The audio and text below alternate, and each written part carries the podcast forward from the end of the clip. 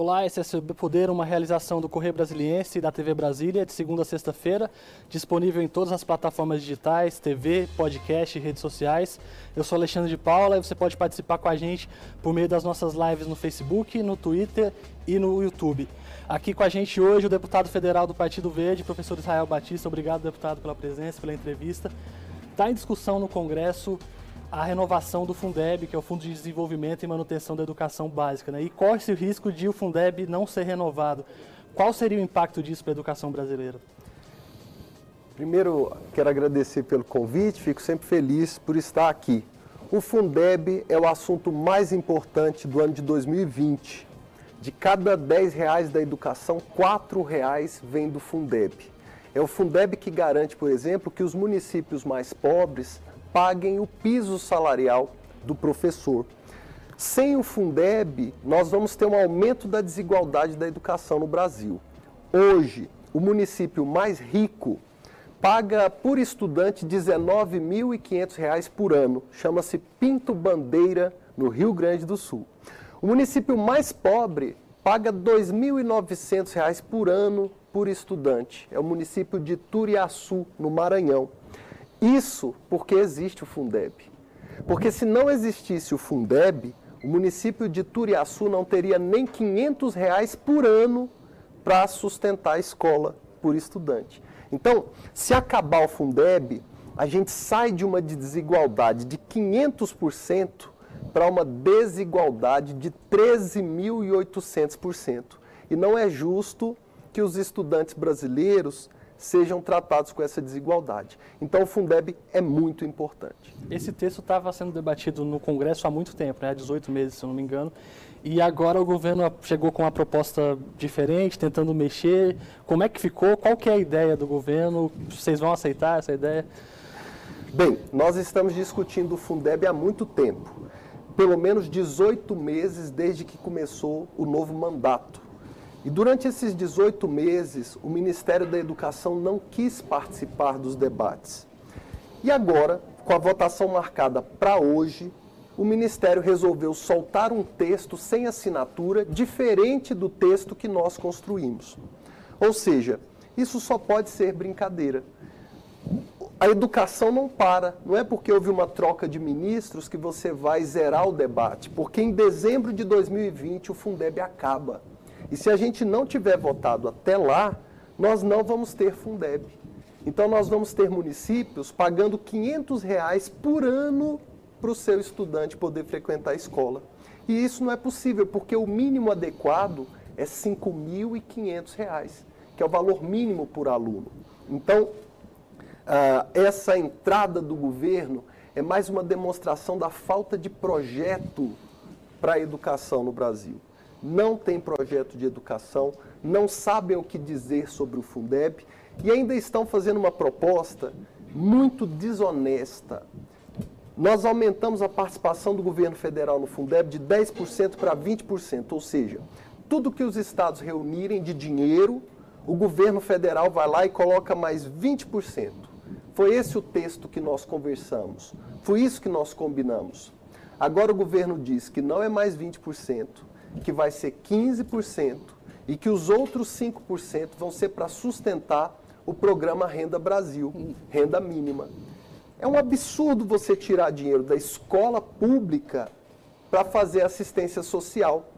A escola pública é o maior programa de assistência social do Brasil.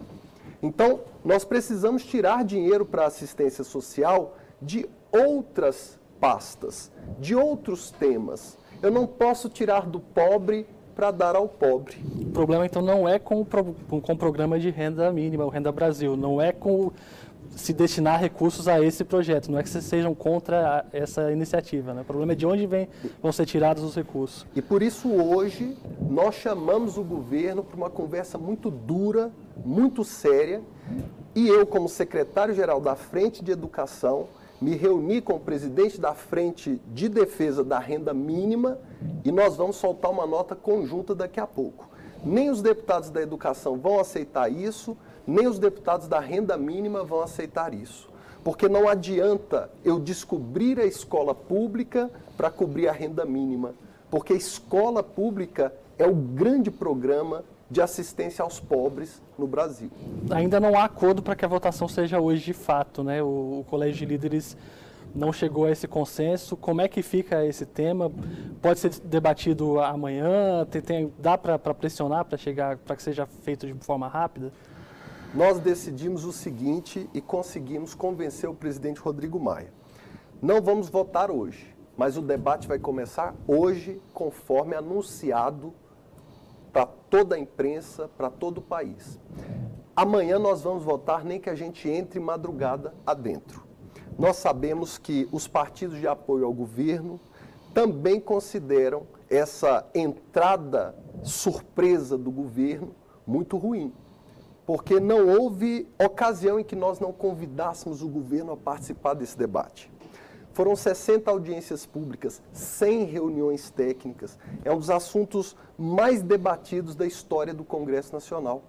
Então, não há motivo para o governo chegar com um texto novo, diferente e pior. Um texto que tira dinheiro da educação para colocar na assistência social.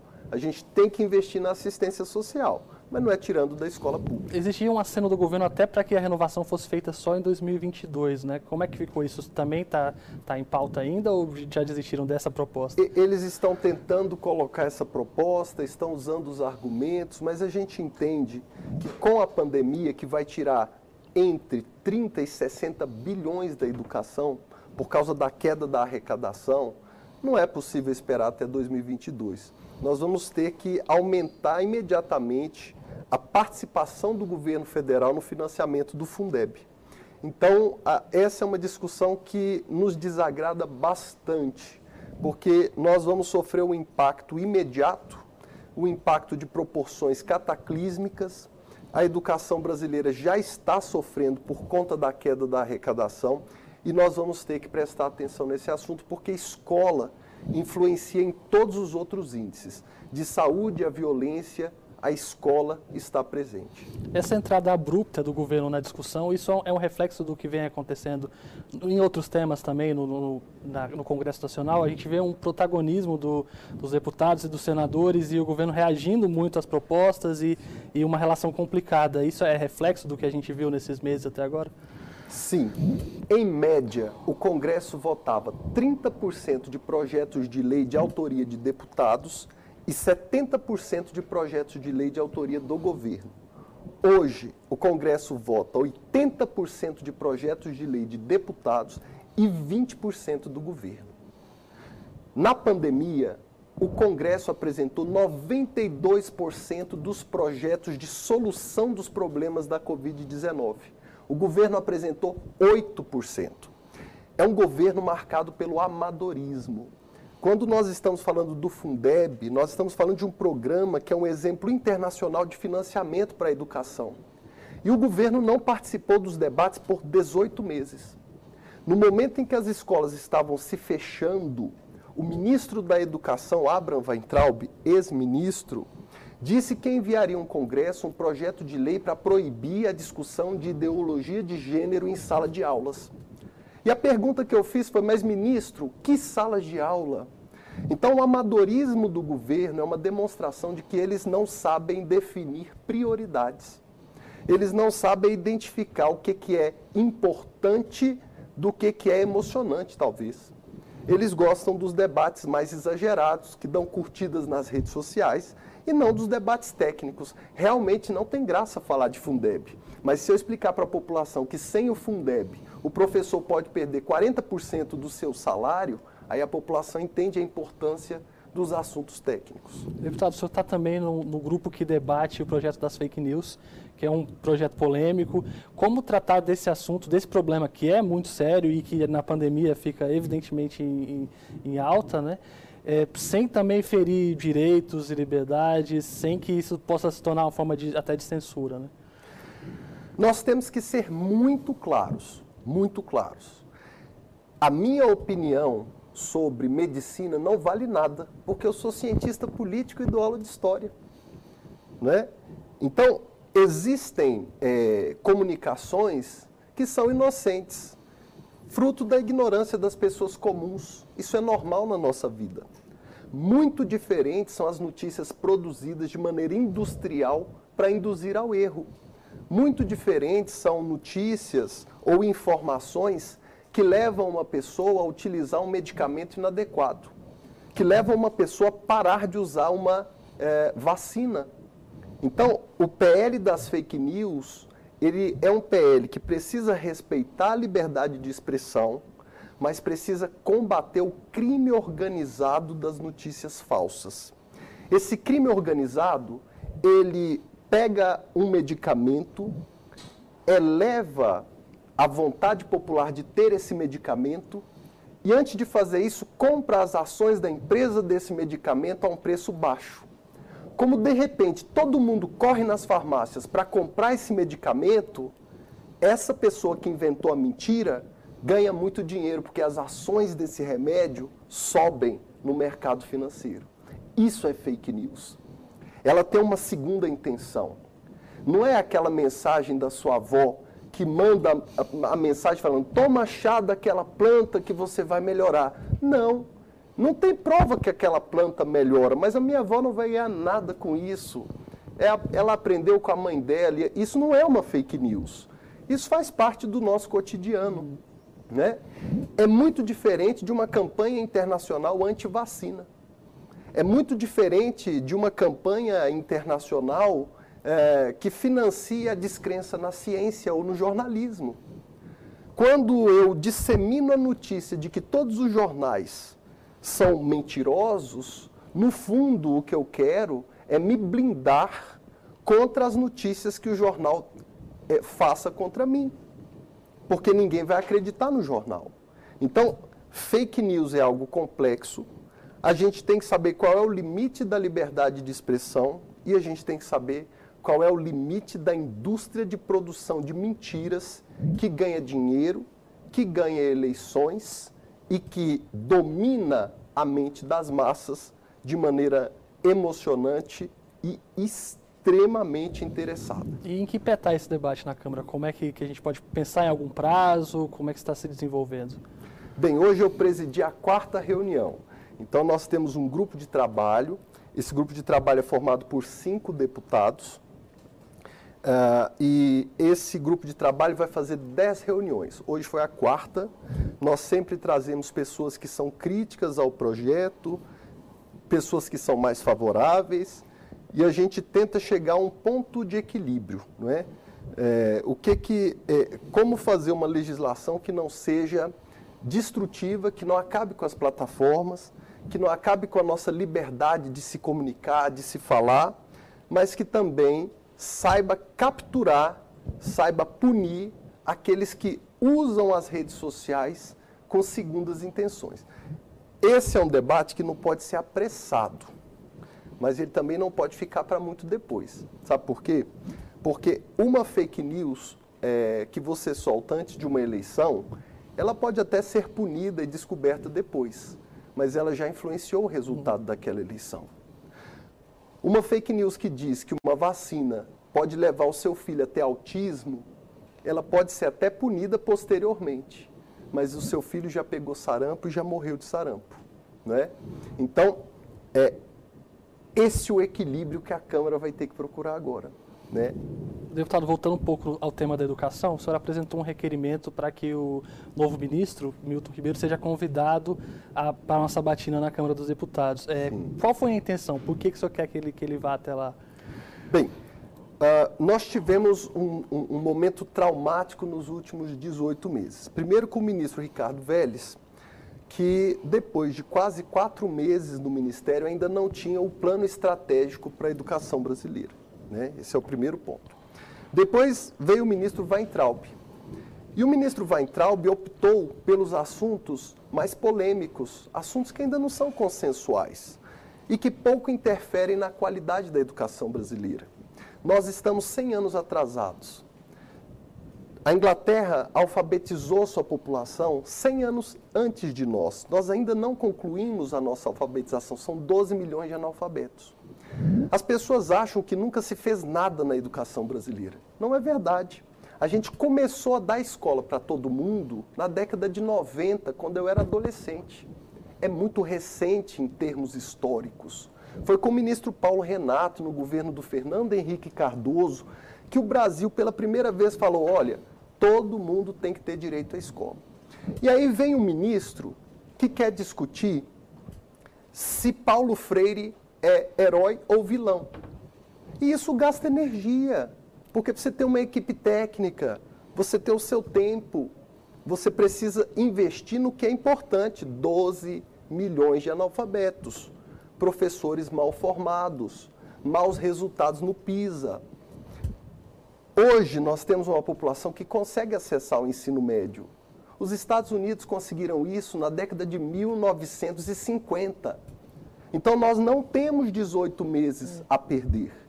Por que chamar o novo ministro? Não é para ouvi-lo, é para falar. Ministro, se o senhor focar em assuntos emocionantes, se o senhor vier falar de doutrinação na escola, se o senhor vier conversar sobre Paulo Freire, se o senhor vier aqui falar sobre ideologia de gênero, saiba que o senhor não terá o apoio do Congresso. O Congresso quer saber como nós vamos melhorar a formação dos professores. O Congresso quer saber como nós vamos pagar o piso salarial para os professores dos municípios mais humildes.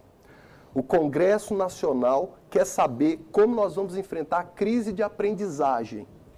Aí tem gente que fala assim, ó, tá muito ruim e vocês querem culpar o novo ministro. Não, é porque nos anos 90 a gente falou, vamos ter escola para todo mundo. Estamos enfiando todo mundo da escola. Só que agora é hora da gente falar, vamos dar escola de qualidade para todo mundo. Deputado, eu entrevistei o senador, ex-senador Cristóvão Buai, que também foi ministro da Educação Sim. esse fim de semana, e ele não, não se disse muito otimista com a entrada do novo ministro, porque não, não concorda com as, com as propostas do governo federal, né? e disse que pro, acredita que esse governo vai fazer o triste milagre de entregar a educação pior do que encontrou. Pela o senhor concorda vez. com isso? O senhor acha que é, que é isso que vai acontecer mesmo? Eu, como secretário-geral da Frente de Educação do Congresso Nacional, eu não posso tecer uma opinião como essa. Eu só tenho direito de ser otimista. Né? Uma coisa eu já sei, o ministro Milton Ribeiro não é boquirroto, não fala tanta bobagem a cada dia e nem tem uma compulsão pelo Twitter. Isso já ajuda muito, porque você diminui o clima de crise. Outro ponto é que ele vem da Mackenzie. E a Mackenzie costuma ser séria, né? não vai permitir o seu nome ser associado a nada extravagante, e desculpe o termo, a nada bizarro, porque o Brasil passou por um momento que não, não pode ser adjetivado de outra forma na educação. Então, só me cabe o otimismo. A ideia, então, é receber o ministro, aguardar que ele sente na cadeira primeiro, a ideia é essa, a gente fez uma convocação mas nós estamos transformando essa convocação num convite, né, é, para que ele possa ir à Câmara, trazer talvez o seu plano estratégico e nos escutar. Ministro, nós queremos que o senhor trate dos assuntos importantes e não dos assuntos que deem muitas curtidas nas redes sociais. Esse diálogo até agora ele existiu com algum dos outros ministros, com o Weintraub ou com o Vélez também, ou não houve diálogo nenhum? não existiu. Uh, o Congresso Nacional sempre teve que ser muito duro com o ministro Weintraub. Todas as vezes que o ministro Weintraub se apresentou ao Congresso foi num clima de hostilidade, num clima de guerra. É, todas as vezes desagradou deputados de todos os espectros políticos, exceto os deputados é, que têm uma postura mais agressiva, mais fanática, né? Mas a Frente Parlamentar Mista de Educação, que é hoje o maior grupo, a maior coalizão de parlamentares da educação eh, do Congresso Nacional, não se agradou da, da postura deles. É importante lembrar que a Frente agrega deputados da direita à esquerda, todos trabalham juntos, formam relatórios, né? porque nós entendemos que não adianta a gente ficar discutindo o que a gente discorda, mas todo mundo concorda que 12 milhões de analfabetos não dá. Deputado, a gente vai para um intervalo rapidinho e já volta. Um minuto e o CB Poder retorna, hoje com o deputado federal do Partido Verde, professor Israel Batista.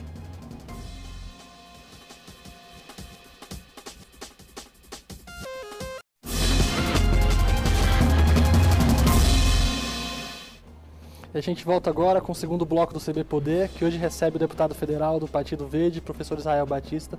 Deputado, o senhor tem uma postura também muito crítica ao ministro do Meio Ambiente, Ricardo Salles. Quais são os principais problemas dessa gestão do governo federal no meio ambiente? Também há uma, um pedido de abertura de CPI na, no Congresso Nacional, né?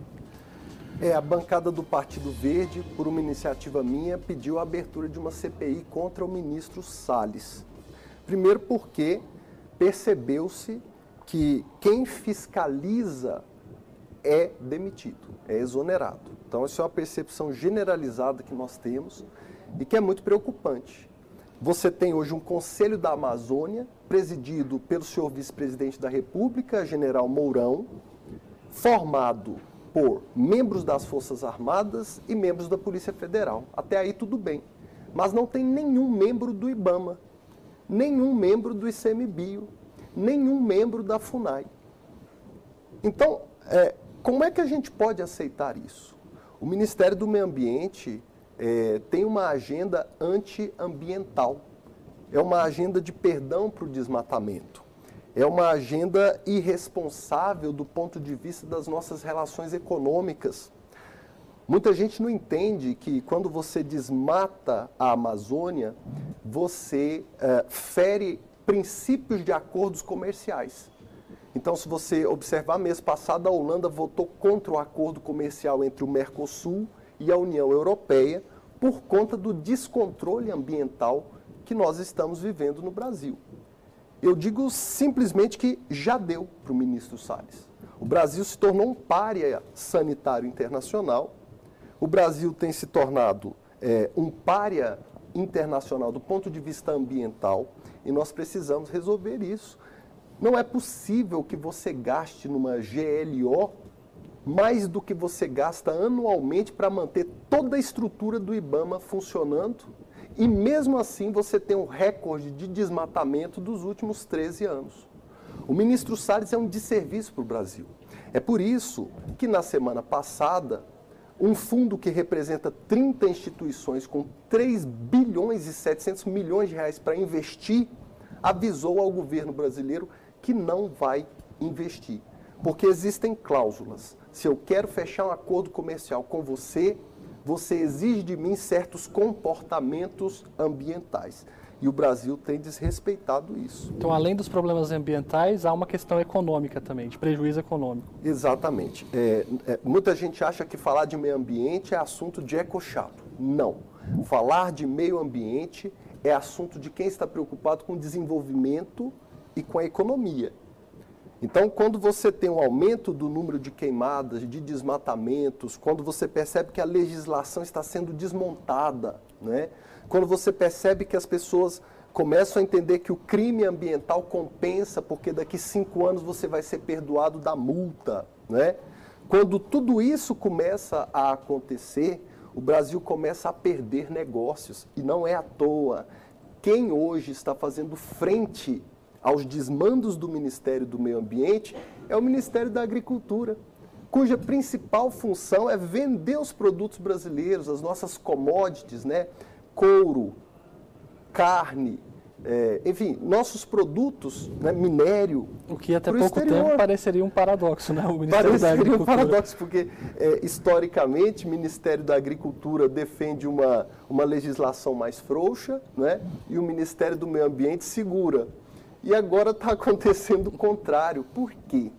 Porque o Ministério do Meio Ambiente está exagerando o Ministério do Meio Ambiente está desconstruindo, é, ele está barbarizando a legislação ambiental brasileira. E o senhor acha que esse problema é na condução do ministro Ricardo Salles ou é uma política do governo federal? Será que resolveria com a, com a saída dele ou a gente só teria um outro nome para repetir as mesmas políticas? Essa é a grande preocupação, porque me parece que é uma política do governo federal e a única linguagem que o governo parece compreender na hora de frear esse tipo de política é a repercussão comercial negativa. Né? Então, hoje, a gestão ambiental do Brasil não é apenas um problema de meio ambiente, é um problema de imagem internacional projetada pelo Brasil. O Brasil sempre foi líder internacional dos acordos de meio ambiente, nós perdemos esse protagonismo, ou seja, é uma perda de soft power, como a gente fala, né? E é um problema também para o comércio internacional brasileiro, porque essas empresas elas têm regras de compliance, de acompanhamento muito rigorosas. Quer vender para a gente, cumpra tais e tais regras. Se não quiser vender, tudo bem, faça do jeito que você preferir. Deputado, a gente está passando por uma pandemia, por um cenário de crise muito drástico. Como é que o senhor tem acompanhado aqui no DF, o senhor e a bancada do DF como um todo, o, o trabalho do governador Ibanez Rocha, as ações do, do GDF? O senhor acha que está no caminho certo? Tem onde melhorar também? Como é que o senhor vê isso? Eu vejo que o governador Ibanez, ele foi pioneiro ao tomar as medidas de contenção social, de isolamento, foi o primeiro governador a fechar as escolas, por exemplo, no momento em que não estava claro para todo mundo o que deveria ser feito. Né? Fato é que uh, o, o Brasil inteiro ficou confuso, porque o ministro da Saúde dizia para a gente agir de uma forma, o presidente dizia para agirmos de outra forma, os governadores, por sua vez, tinham sua própria opinião. Com isso tudo, o Brasil nem cumpriu o isolamento social, nem abriu a economia. E a herança disso é que temos os dois, a pior parte dos dois mundos. Nós não cumprimos o isolamento e por isso nós perdemos o controle sobre os números da doença, ela explodiu. E nós também não abrimos a economia e por isso nós estamos vivendo aí uma perspectiva desesperadora de 15 milhões de desempregados. Se nós tivéssemos feito isolamento rigoroso e rapidamente, provavelmente nós já estaríamos voltando a abrir a economia com tranquilidade. Para você ter uma ideia, no fim de maio, resolveu-se abrir os shoppings em Brasília. Nós tivemos, em duas semanas, três vezes mais casos da Covid-19. Então há uma relação entre você abrir o comércio e você ter o aumento do índice da doença. É uma relação natural. Porque os países que melhor lidaram com isso foram aqueles que fizeram a reabertura quando a curva da pandemia estava baixando. Agora, o Brasil fez a abertura quando nossa curva estabilizou em mais de mil mortes por dia. Eu é, imagino a dificuldade que o governador Ibanez deve, deve estar passando para tomar essa decisão, a pressão do setor produtivo, né?